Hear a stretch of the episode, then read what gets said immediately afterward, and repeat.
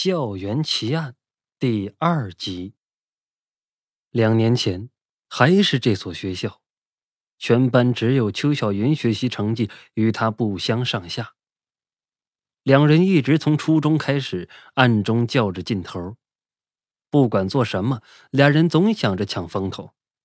初一，他总是第一名，但过了初二，邱小云成了班上的第一名。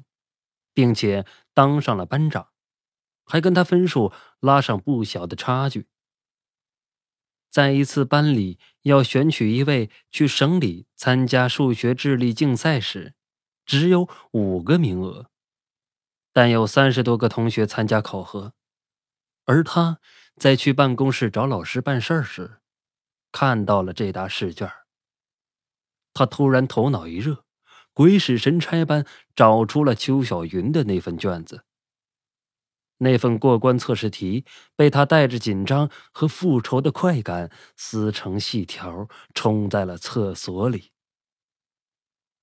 自己终于如愿以偿的去了省里参加了竞赛，而且也拿到了奖杯。可是回来后。听说云云因为丢失了试卷，没有参加竞赛，哭着骑自行车回家。过马路时，被一辆大卡车的后轮拖了十几米远。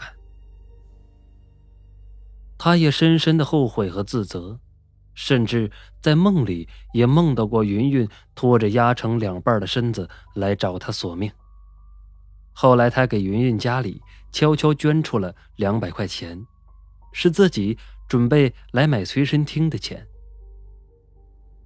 想到这里，他一个机灵。会不会是云云的冤魂今晚来报复？他几乎要哭出声来，惊骇的注视着门，背心上一片冰凉。墙边有一个拖把，他一下子抓了过来，紧紧的握在手里。桌椅静静的排着。挂着的灯静静的吊着，墙壁静静的围着四周。教室里一切还是静静的，除了自己的呼吸和心跳，没有别的声音。偶尔能听到木质的桌椅在干燥的空气中发出龟裂的声音。他定了定心神，轻手轻脚的向教室门口走去。空气中能听到自己走路时骨骼发出的咯咯轻响。走到门口，他透过门缝看向外面。好半天过去了，外面什么动静也没有。他猛然一下拉开了门，迎面卷过一股风，吹起了他的头发。他一下子跳到了走廊中，歇斯底里的拉长声音大叫。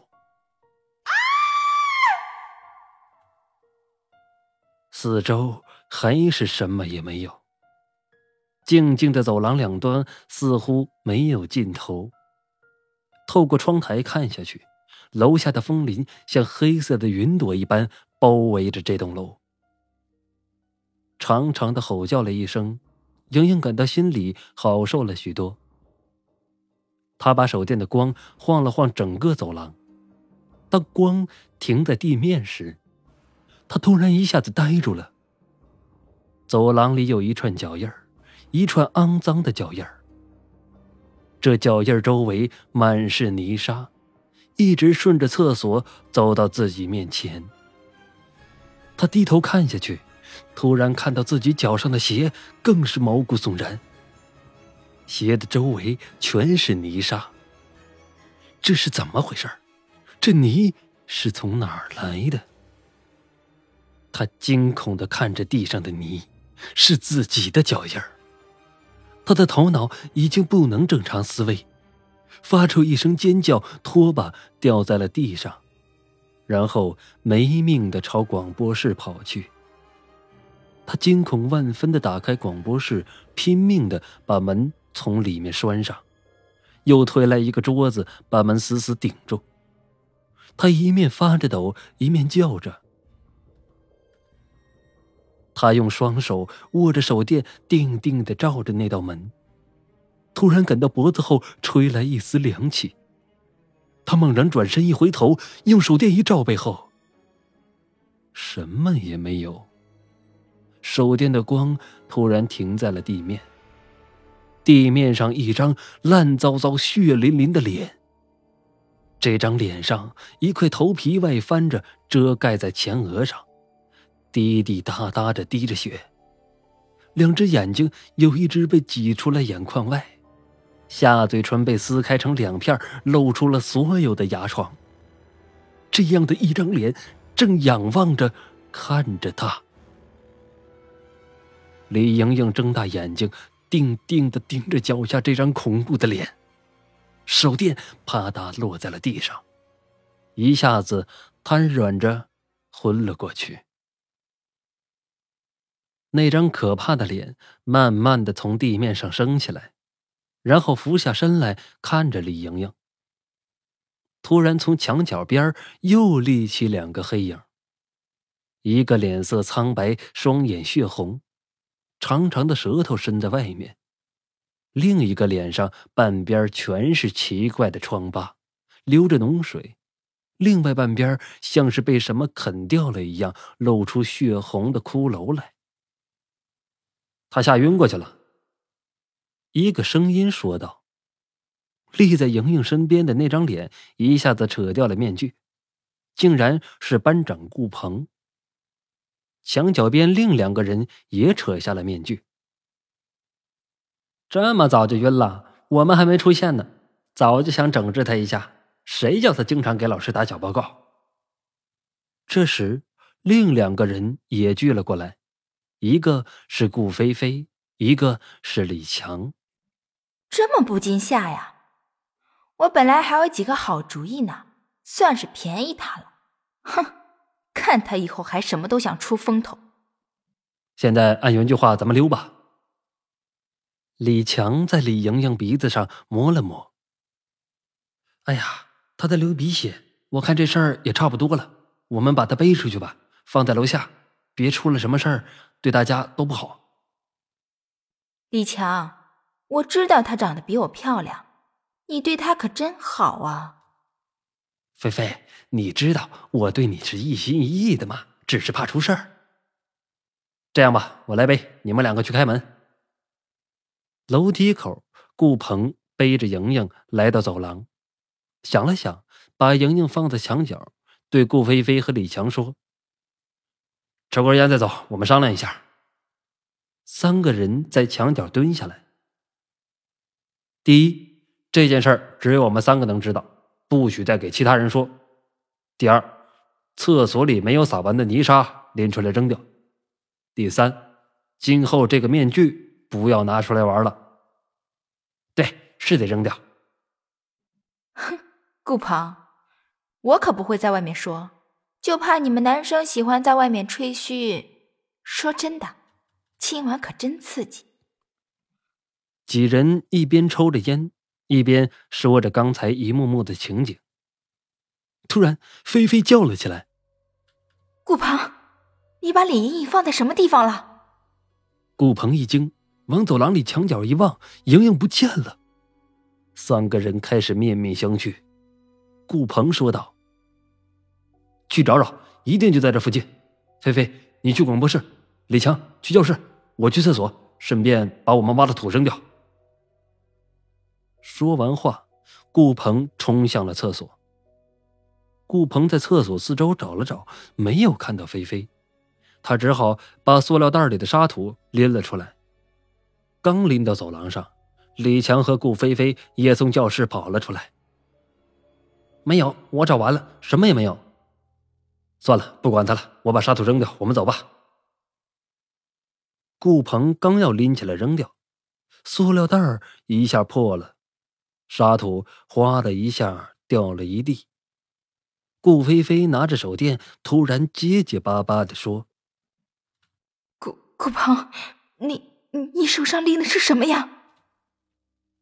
顾鹏低头一看，自己手里竟然握着一大把女人的头发。他惊骇的举起来，头发上竟然还连着一大块血红的头皮。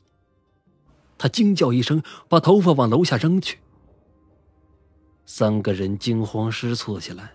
顾鹏厉声问：“那枪沙土在哪挖的呀？”“天天天黑，我看不太仔细，我在枫林里挖的呀。”“你们看，沙土里还有什么东西？”李强颤兢兢的用拖把把沙土分开，半边带血的手掌带着三根惨白的手指一下露了出来。三个人魂飞魄散，同时发出了一声惊叫。我们快走，不管圆圆了。三个人跑向楼梯口，李强去开门，可是好半天也打不开。快点啊，李强！别催呀，钥匙打不开。你们两个真笨，我这些钥匙是在校工那里拿的，上面有编号啊。六杠一就是这道铁门的钥匙。我们用的就是六杠一在开呀。哎呀，算了，你们真笨，我来。顾鹏一下子从李强手中拿过钥匙，用手电照着我。哎，奇怪，真的打不开呀，这怎么回事啊？顾鹏，我们这个楼总总共有几层？六楼，上了三年学，你又不是不知道。你们看，铁门上，手电定定的照着铁门，一块破旧的木牌上竟然写着七楼。三个人对视着，一下子感到毛骨悚然。愣了一会儿，三个人突然同时发出一声惊叫，跑上走廊。到了走廊上，走廊另一端发出一阵奇怪的、沉重的气息。手电照过去，一幕可怕的情景让他们汗毛倒竖，魂飞魄散。地下蠕动着一个人。头发披散着，脸惨白的可怕，鼻子呼呼的冒着血泡，口里吐着白沫，眼白死死的上翻着，手脚并用，挣扎着向他们爬过来。快跑！我们上楼顶！顾鹏大叫了一声，一下子窜入上了走廊，往下跳去。李强也跟着往下跳。天哪！上楼顶只有广播室有平台，而广播室在走廊另一边。菲菲缩成一团，一下子跌在地上，连连蜷曲着后退。啊，李莹莹，不是我的主意，别害我，别害我！第二天早上九点过后，新兴中学来了很多警察，因为这个学校昨晚一下子。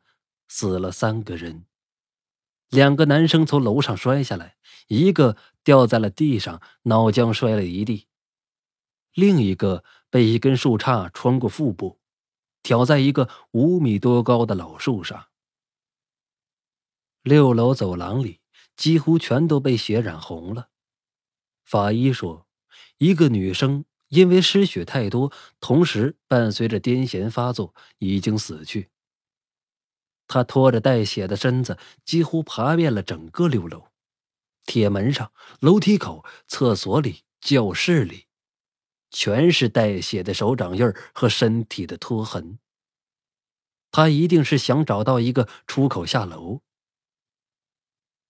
没有一个人知道这件事的全部起因，虽然做了很多估计和假设。因为这件事儿，唯一一个活下来的女生被送到了精神病院。